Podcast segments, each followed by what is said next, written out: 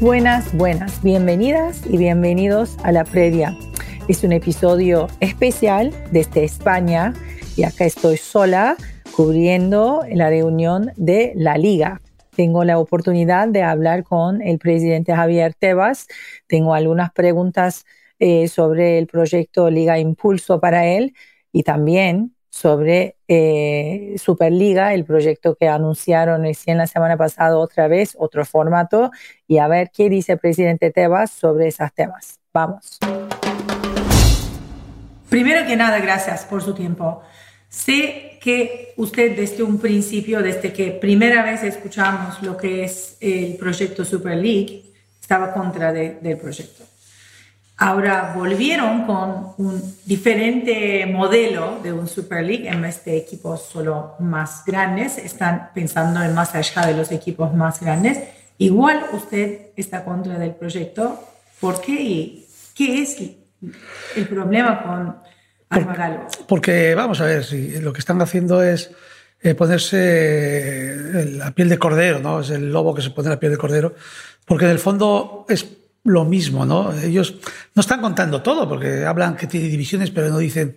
Y, pero claramente ellos quieren volver a un modelo que ya se intentó por parte de la UEFA y la ECA en el 2019, y que era un modelo con dos categorías también, eh, que ponían con ascensos y descensos, y es lo que quieren volver. Entonces ya nos opusimos las ligas europeas a aquel modelo, ¿no? Por lo tanto, ya, ya sabemos lo que es, nos, vamos nos oponemos igual, ¿no?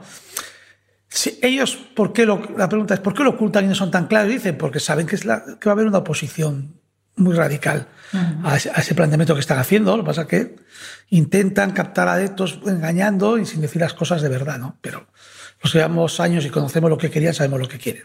Sabemos que ese proyecto viene obviamente de parte de Broad, el, el eh, derechos de televisión es cada día más valoroso. Están probablemente pensando el producto como ellos quieren eh, armar, va a tener eh, muchos mercados donde ese producto se puede vender.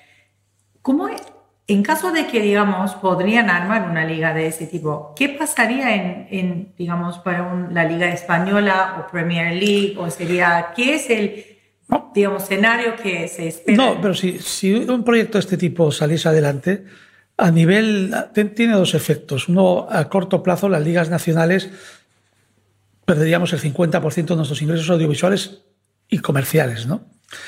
Que hay que pensar que además irían a, estos grandes clubes en los ingresos, que dicen que seguirán compitiendo en las ligas nacionales, ¿no?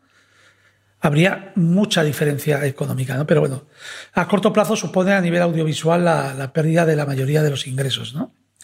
Y a, pero también creo, y no lo han estudiado bien, a medio plazo ese proyecto no funcionaría tampoco para, para, ellos. ¿no? Ellos piensan, no conocen lo que es en el, mercado europeo de los derechos audiovisuales, no conocen bien cuál es el, comportamiento del espectador, lo que quiere consumir, y no solo quiere consumir los grandes clubes. En cada país quieren consumir muchos clubes también, no solo eh, los grandes clubes. Y claro, si destruyen la Liga Nacional, pues ellos caerán en el mercado más importante del mundo de derechos audiovisuales, que es Europa, ¿no? Entonces, y luego eh, hay que imaginarse esas competiciones que organizan como un gran club que está acostumbrado a ganar la Liga Nacional o, hacer buenas clasificaciones en Europa, cuando no se esté jugando nada en febrero porque haya otro club que gana, ¿no? No siempre va a ganar la, eh, la Superliga Real Madrid. Sus aficionados se cansarán, ¿eh? Al cabo de un tiempo. Pero los del Barça, que tampoco, los de la Manchester United o los de, o los, o los de la Juventus, porque siempre gana uno solo, ¿no? el, tipo de superclub con presupuesto eh, mucho más allá de control, el financial fair play, está cada día más eh, perseguido y el ejemplo que conocemos es Manchester City. Recién eh, estábamos hablando de un Super League, un Super Club.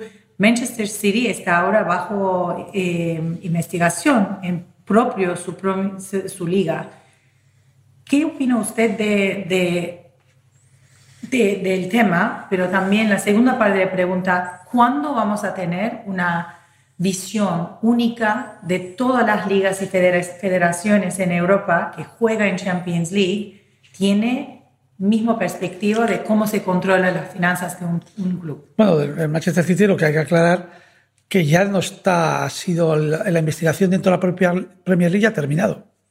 Ahora se ha nombrado, hay un comité independiente que va a analizar toda la investigación para ver qué le corresponde al Manchester City. A mí lo que me sorprende del Manchester City han tardado mucho eh, en, resolver una investigación y luego en la Premier hay más clubes en situaciones no iguales pero similares a lo que podríamos decir de contra de el propio free play financiero que tiene la propia Premier League. ¿no? A la segunda pregunta, eh, ya existe ese, ese fair play que está vamos a decir, único para todos los clubes que juegan competiciones europeas, que juegan en nuestras competiciones nacionales, ¿no? Afectará al número de clubes que quieren ir a Europa, ¿no? Como cada vez en España, en todos los países, más clubes quieren ir a Europa, más se tienen que acomodar a ese, a fair financiero, ¿no? Pero bueno, yo creo que eh, las ligas deberían adoptar unos modelos también por lo menos iguales o similares al que tiene la UEFA. Nosotros tenemos un modelo para mí, francamente, mejor que el que de la UEFA, pero el que pasa nuestro Fair Play, pues puede jugar seguro Champions. pero hoy, hoy la función, la UEFA tiene ese Fair Play horizontal que, que todos los equipos que quieren jugar la Champions o la Europa League en Europa tienen que pasarlo. Entonces, existe y yo creo que, bueno, que vamos a ver si, si los clubes lo cumplen y luego hay las sanciones correspondientes y el TAS no las levanta, ¿no? que el problema es el TAS. Sí, existe, pero hay diferencias, diferencias entre eh, cómo se aplica en la realidad, en práctica, me parece. Bueno, existe, la redacción es única para todos, ¿no? Eh, depende a veces porque la licencia UEFA se ha dejado a la aplicación a alguna federación, a las federaciones nacionales, ¿no? Lo que pasa es que UEFA eh, supervisa y va a ver lo que está pasando en las federaciones nacionales. O sea que, bueno, yo creo que después de todo lo que está pasando con los clubes Estado, el Manchester City, con la Premier, que es una competición a pérdidas, eh, UEFA va a estar más negligente, digo, va a ser más diligente en este tema. ¿Y cómo es tu relación? Em, yo vi ahora, mi primera, eh, mi observación acá es eh, un año de, de Liga Impulso, eh, lo que usted estaba hablando hace un año atrás está hecha, ese plan está haciendo realidad y hay apoyo de los clubes y están bien, mirando hacia el futuro. Alguien me dijo que es un proyecto de futuro, es una liga saludable eh, y, y que es su largo plazo para, para Liga Impulso, porque obviamente en corto plazo las cosas están funcionando. Bueno, que se cumplan todos los proyectos que se están planteando, que, se tienen que desarrollar en los próximos tres o cuatro años, de infraestructuras, digitalización, internacionalización, que eso lleva su tiempo. Y después, pues, el largo plazo es el, éxito y la mayores ingresos que puedan tener los clubes, la liga y que se reparten entre ellos como consecuencia de estas inversiones en estructuras estratégicas que se están haciendo. ¿no? Yo creo que, que eso ocurrirá. Solo, eh, cuando uno plantea proyectos empresariales, eh, eh, tiene que tener una visión de, medio largo plazo de cómo va a suponer lo que hoy inviertes y te va a suponer una mayoría de ingresos, ¿no? Pasa que muchas veces la gente del fútbol piensa muy en corto plazo, ¿no? Que también es por el tema de, nuestra propia competición deportiva, ¿no? Pero hay que pensar en el medio largo plazo y todo, estoy seguro que va a generar muchísimos más ingresos a nuestra liga y nos va a poner francamente en mejor competitividad con, con la Premier League otras competiciones europeas porque no están en un proyecto similar. ¿no? Eh, hoy hemos tenido charlas de digitalización de marca que, que son impensables, yo no las, he, no las he visto en otras competiciones ¿no? de, fútbol, y que son muy instructivas y muy motivadoras para los clubes. ¿no? Entonces, en este año que empezamos y ahora cuando nos volvamos a reunir el año que viene en estas sesiones plenarias, veremos cómo hemos ido avanzando todos. ¿no? Y son, yo creo que ahora lo, lo que hay pues es Hoy se recogerá eh, durante un año con trabajos con la liga, otro año más de desarrollo y así continuamente. Y cuando terminemos las inversiones seguiremos porque todo avanza y posiblemente pues los clubes ya podrán hacer, ellos tendrán orgánicamente para hacer inversiones, seguir creciendo y creceremos en ingresos. Una de las cosas que yo siempre pensaba inicialmente, la gente iba, y usted habló de eso también algunas veces, clubes quieren invertir en, la, en el planteo. En el primero que nada, la gente piensa en jugador, traer una estrella. ¿Cómo fue que los clubes cambiaron su opinión de ese muy clásico eh, punto de vista de un club a lo que veo hoy en, en, este salón, donde están hablando de totalmente distinto. Porque yo creo que han visto un poco lo que hemos hecho en la liga en los últimos 10 años, desde que llego a la presidencia, ¿no? que es, hemos ido, durante estos años nos han dejado invertir en la liga, los clubes, en digitalización, en branding content, en, en estructura en la liga de capital humano, plataforma digital ya han visto cómo los, nuestros derechos audiovisuales han ido creciendo, porque ahí está directamente relacionado, ¿no? Y ellos ven que, que, es importante también e-, ellos invertir, reformar, eh, crear estructura para poder crecer, ¿no? Y bueno, y, explicar, y yo creo que también explicándolo hacia dónde va la, industria del deporte en general, ¿no? Y, yo creo que pues reuniones como estas también las hemos tenido antes con ellos, pero más internas, esta vez ya estamos trayendo a gente de fuera para que expliquen sus experiencias, ¿no? Entonces, pues bueno, yo creo que, que es trabajo de, también de los que estamos en la liga de estudiar y luego poder convencer a los clubes, ¿no? Esto no se convence. Si tú no has trabajado antes, no has estudiado la digitalización, no conoces bien el mercado, lo que está pasando en el mundo de la televisión y todo, es imposible que puedas convencer porque tienes que comunicar y para comunicar tienes que saber de lo que hablas, ¿no? Nosotros estamos ahora en Estados Unidos, podemos ver todos los partidos, partidos de la liga. Ese es un logro, me imagino que también muestra la, eh, lo que puede hacer una liga unida afuera. sí, y buscando unos buenos partners como Spain, que, que, también está en un proceso de cambio desde el mundo del, del, cable al mundo de, de, la OTT, ¿no? que, es un, que es un proceso irremediable que, que va a sufrir el mundo audiovisual y también hay que estar preparado para eso, también las propiedades deportivas, no solo los operadores audiovisuales. ¿no? La demográfica, eh, ¿saben cómo es la demográfica en Estados Unidos que sigue la liga más o menos? Sí, sí, no. Eh, tenemos estudios y nos reunimos al menos dos veces al año para analizarlos, ¿no? Es de un crecimiento eh, fuerte de, la visualización de las audiencias del fútbol español.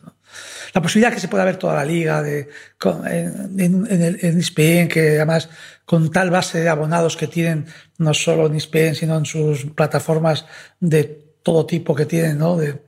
Hace que, que, ellos activen muy bien las campañas para atraer gente para ver el, la, Liga Española. ¿no? ¿Quién es, ¿Qué es el cambio? ¿De, de, de edades o de grupos eh, como... yo creo de ventanas audiovisuales, ¿no? es decir, el paso del cable a la OTT.